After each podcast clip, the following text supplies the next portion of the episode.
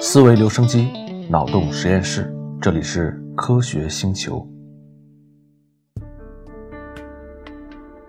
听完了前面两小节我们说的暗物质和暗能量，你也许会对宇宙的深邃和自己的渺小感到一丝的恐惧。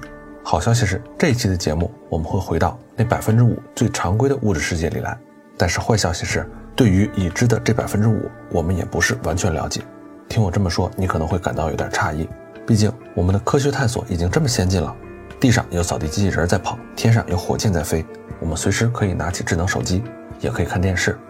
但是我不得不告诉你，我们的基础科学还有很多事情没有做，还有很多问题没有搞清楚答案。这一期我们就先说说构成我们世界最基本的粒子到底是什么。先来说说目前最前沿的研究结果吧。经过了日复一日的物理探索，科学家们发现了十二种物质粒子。绝大多数都是从高能粒子对撞机里给撞出来的。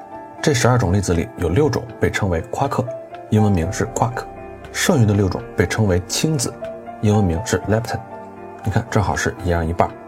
但是你可别以为我们这个世界就是由这十二种基本粒子组成的，我们已经得到答案了。事实上，组成你周围一切事物只需要上面十二种粒子中的三种，它们是两种夸克和一种氢子。这两种夸克的名字你可以记住。它们叫上夸克和下夸克。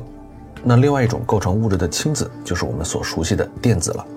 在上中学的时候，我们了解到，物质的最小单元，物质的最小单元是原子，原子外面绕着电子，不同质量的原子核加上不同数量的电子，就构成了元素周期表里不同的元素。那么，如果我们再往下细分，质子和中子就是由上夸克和下夸克构成的。我来给你理一下，大多数人知道的是基本元素。元素又分成原子核和它外面的电子，原子核里面有质子和中子。我们把质子和中子再切开来，就看到了上夸克和下夸克。说到这儿就有点奇怪了，上夸克、下夸克和电子已经完全足够构成我们已知的宇宙了。那剩下的九种粒子是干什么用的呢？它们为什么存在呢？如果有一个上帝的话，他为什么要把这九种粒子放到宇宙中去呢？遗憾的是啊，对于这些问题，我们还真的不知道答案。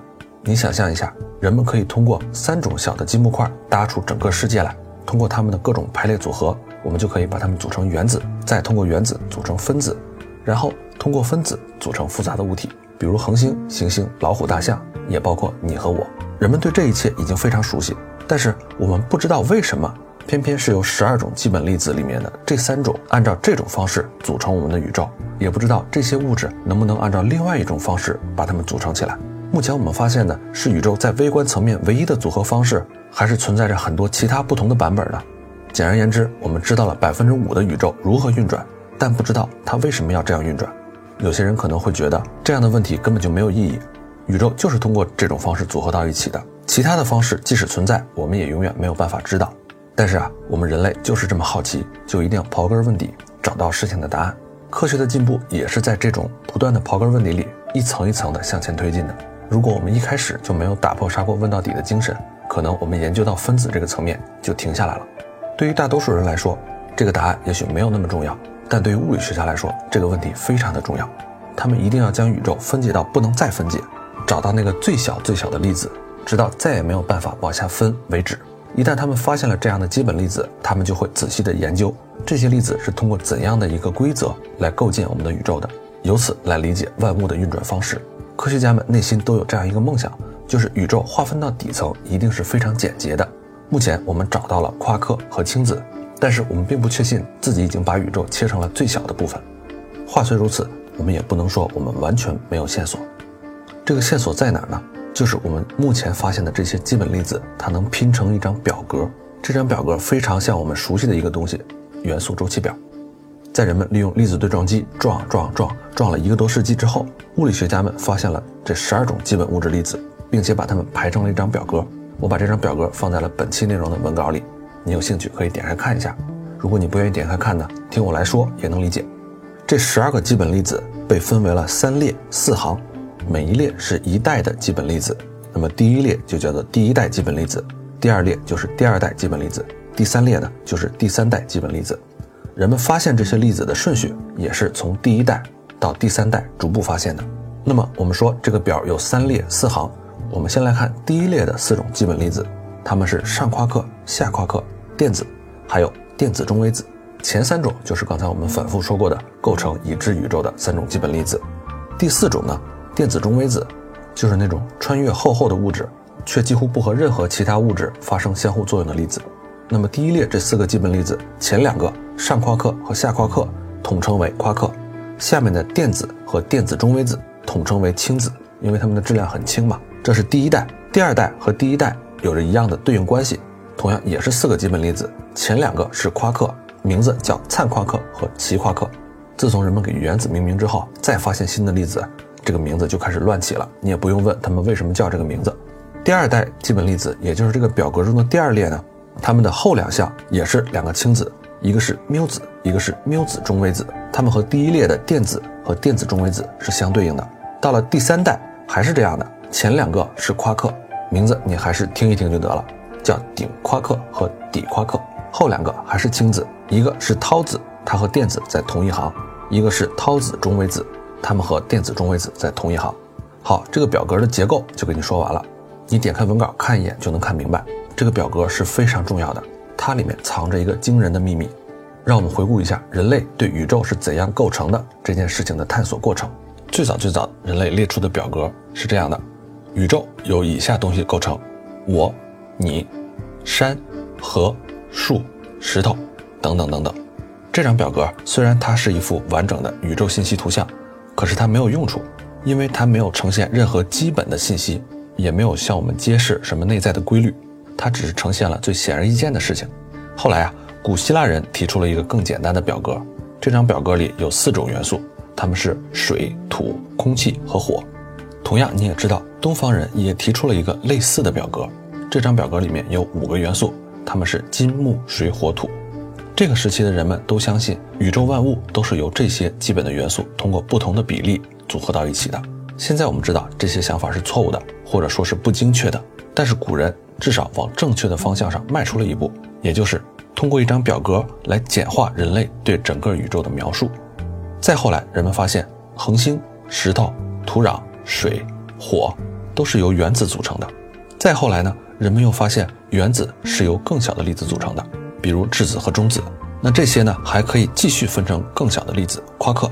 好，目前我们走到了这里，让我们往回退一步，退到我们中学所熟知的元素周期表。这一步来看看，当人们发现元素周期表的时候，还不知道原子实际上由更小的电子和质子构成的。但没有关系，咱们就假设你是一个十九世纪的科学家，盯着这张元素周期表看，你能不能发现什么秘密呢？你会注意到元素周期表它有一侧的元素非常容易发生化学反应，而另外一侧的元素则不太容易发生化学反应。一般我们把不太容易发生化学反应的那一侧叫做惰性元素。同样，你会发现位置相近的元素，比如说金属元素或者气体元素，它们具有类似的性质。那所有这些规律呢，都向人们提供了一个线索，就是元素周期表呈现的并不是最基本层次的粒子。你可以想一下，如果元素周期表上面每一个元素都已经是不可再分的粒子了，那它们各自呈现的性质应该是随机的，而不应该形成某一类的规律。这就好比你喝了一个苹果味的饮料。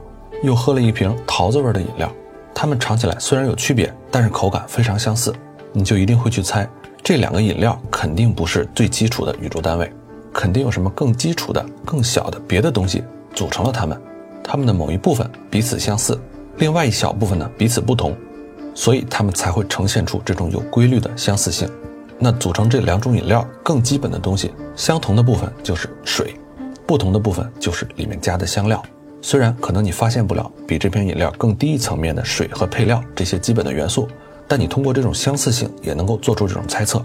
同样，科学家在看元素周期表的时候也注意到了这些规律，于是他们就开始思考这背后一定藏着什么东西。后来啊，他们就发现元素周期表的规律，元素周期表的规律主要关乎于电子轨道的排列方式。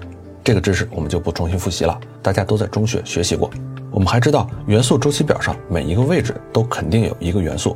只要我们把合适数目的中子、质子和电子放在一起，我们就肯定能得到某一个元素。即便是这个元素我们还没有发现，但是只要元素周期表上有一个空位，我们就迟早能找到这个元素。你看，科学就是这么厉害。好了，我们绕了这么一个大弯子，回顾了人类发展的历程，又重点说了元素周期表。现在我们可以回看一下，目前这些基本粒子。所列出的这个表格了。你去重新研究一下前面出现过的粒子表格，也会发现类似元素周期表的规律。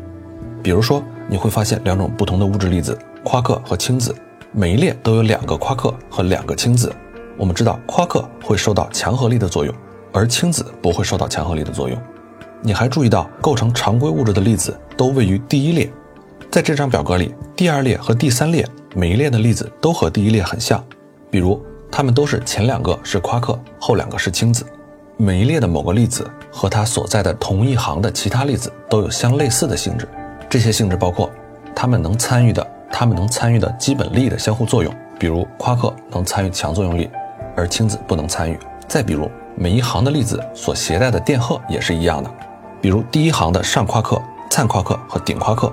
它们所携带的电荷是正三分之二电荷，第二行的下夸克、奇夸克和底夸克携带的是负三分之一的电荷，第三行电子、缪子和涛子携带的是负一的电荷，第四行所有的中微子携带的电荷都是零。几十年之前，这张粒子表格还并不完整，有几种夸克和氢子还没有被发现。不过，当时的物理学家们就注意到表格的规律，于是呢，就通过这种规律预示了缺失的粒子。比如很多年前，物理学家就知道应该有第六种夸克存在，因为这张表里为这个粒子留下了一个空缺的位置。过了二十年，这种粒子终于被人们发现了，并且把它填进了这张表格。在我们熟悉的元素周期表里，原子的质量和性质是非常重要的线索。我们从不同原子的质量里看到了规律，又通过它们携带的正电荷推断出每一种原子的原子核里都包含多少个质子，多少个中子。因为质子带一个正电荷，中子不带嘛。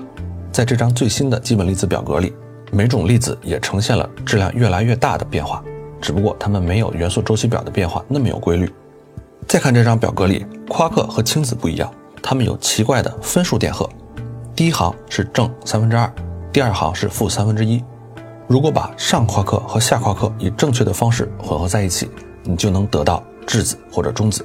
我们来算一下啊，上夸克电荷是正三分之二，下夸克的电荷是负三分之一。你用两个上夸克加一个下夸克组合出来的电荷呢，就是正的三分之二加上正的三分之二，再加上负的三分之一，就正好等于正一，也就是一个质子。如果你用一个上夸克和两个下夸克，电荷就是三分之二加上负的三分之一加上负的三分之一，正好就是零，也就是组成了一个中子。然后在表格的第三行和第一列里面的电子，它带的电荷又正好是负一。所以由质子、中子和电子组成的一个原子，它的电荷才正好为零。你想想，其实这是很奇妙的一件事儿。如果夸克的电荷多了一点或者少了一点，那质子的正电荷就不能平衡电子的负电荷了，我们也就得不到稳定的中性原子了。如果没有这些完美的负三分之一和正三分之二电荷，我们就不会存在，甚至整个宇宙也不会存在。这非常的奇怪，一个物体它能携带多少电荷，这不应该是随机的吗？按照目前的理论。粒子可以携带任何大小的电荷，但是偏偏夸克和氢子们就是严格的携带他们应该携带的那个电荷。很遗憾的是，我们完全不知道这到底是为什么。也或许在其他的平行宇宙里，夸克和氢子没有恰好携带这些电荷，那那些宇宙里肯定就诞生不了生命来问这个问题了。我们作为科普节目，也许这么随便一说就可以了。科学家们可不是这么看。你还记得前面我们说？当科学家们盯着元素周期表，发现了某种特别的规律的时候，他们就猜在元素周期表的更底层一定有更基本的粒子。那当他们盯着这张新的表格的时候，也同样会想，这张表格所呈现的规律这么的巧，也许电荷的平衡，也许电荷的平衡意味着另外一条线索，就是这些粒子之下还存在着更小的部分，也许这些不同的粒子是由更小、更基本的粒子通过不同的方式组合在一起。才凑出这么完美的电荷携带量的。当然，目前这些还只是停留在科学家们的猜想中，但是我们有理由相信这种猜想有可能是对的。这就像19世纪那个不知道电子和原子存在的科学家盯着元素周期表做出的猜想是一样的。以上说的这些就是目前最前沿的现状了。我们发现了十二种基本粒子，其中三种是有用的，另外九种暂时没有用。所谓没有用，就是我们不知道这九种粒子能组成什么样的东西。它们似乎只是单独存在，或许这就已经是答案了。大的粒子可能就是没有用处，因为它们不能合成质量最小的稳定粒子，也就是质子、中子和电子。我们的宇宙主要就是由上夸克、下夸克还有电子这种最轻的粒子组成的。可能在宇宙更小、更热的时候，这些大的粒子才派得上用场。现在，它们只是宇宙冷却的过程中存留下来的垃圾而已。人们仍然在努力了解这百分之五的宇宙，我们还是没有透彻地理解到物质的本质。我们既不确定目前的这张表是不是完整的，也不确定这张表对宇宙的切分是不是已经到底了。但是和暗物质、暗能量不同，对于这个问题的探索，我们已经有了一个很坚实的基础。这张基本粒子表，物理学家把它叫做标准模型。这些都是有现实根据的，都是我们可以通过实验和观测验证的。我们可以把这个坚实的基础当做一个地图。在它的指引下，不断地拓展人类的知识边界。人们通过基础的研究发现新粒子，并为之高兴，因为发现了这些新的粒子，我们有可能通过它们得到更加完整的宇宙地图。前面两小节我们说了，暗物质有可能就是由我们还没发现的粒子组成的。那么，在我们发现新的粒子的过程中，也许就能开始了解那百分之二十七的暗宇宙。这一期所说的重点，就是要回答宇宙的一些基本问题。包括它的组成、它的运行规律，我们就必须尽可能深入了解常规物质的组成，一定要把宇宙切分到越小越好，越基本越好。这也就是为什么现在的人类花那么大的代价去建造粒子对撞机。通过这种思路，我们可以进一步探索那些对常规物质没有明显作用的粒子或者一些现象。在我们不断发现新的粒子、新的组成方式的过程中，我们会不断提出新的问题，找到新的答案。回答这些问题将从根本上改变我们对这个宇宙的看法。好了，这一期的节目我们就说到这里。科学星球，我们下期再见。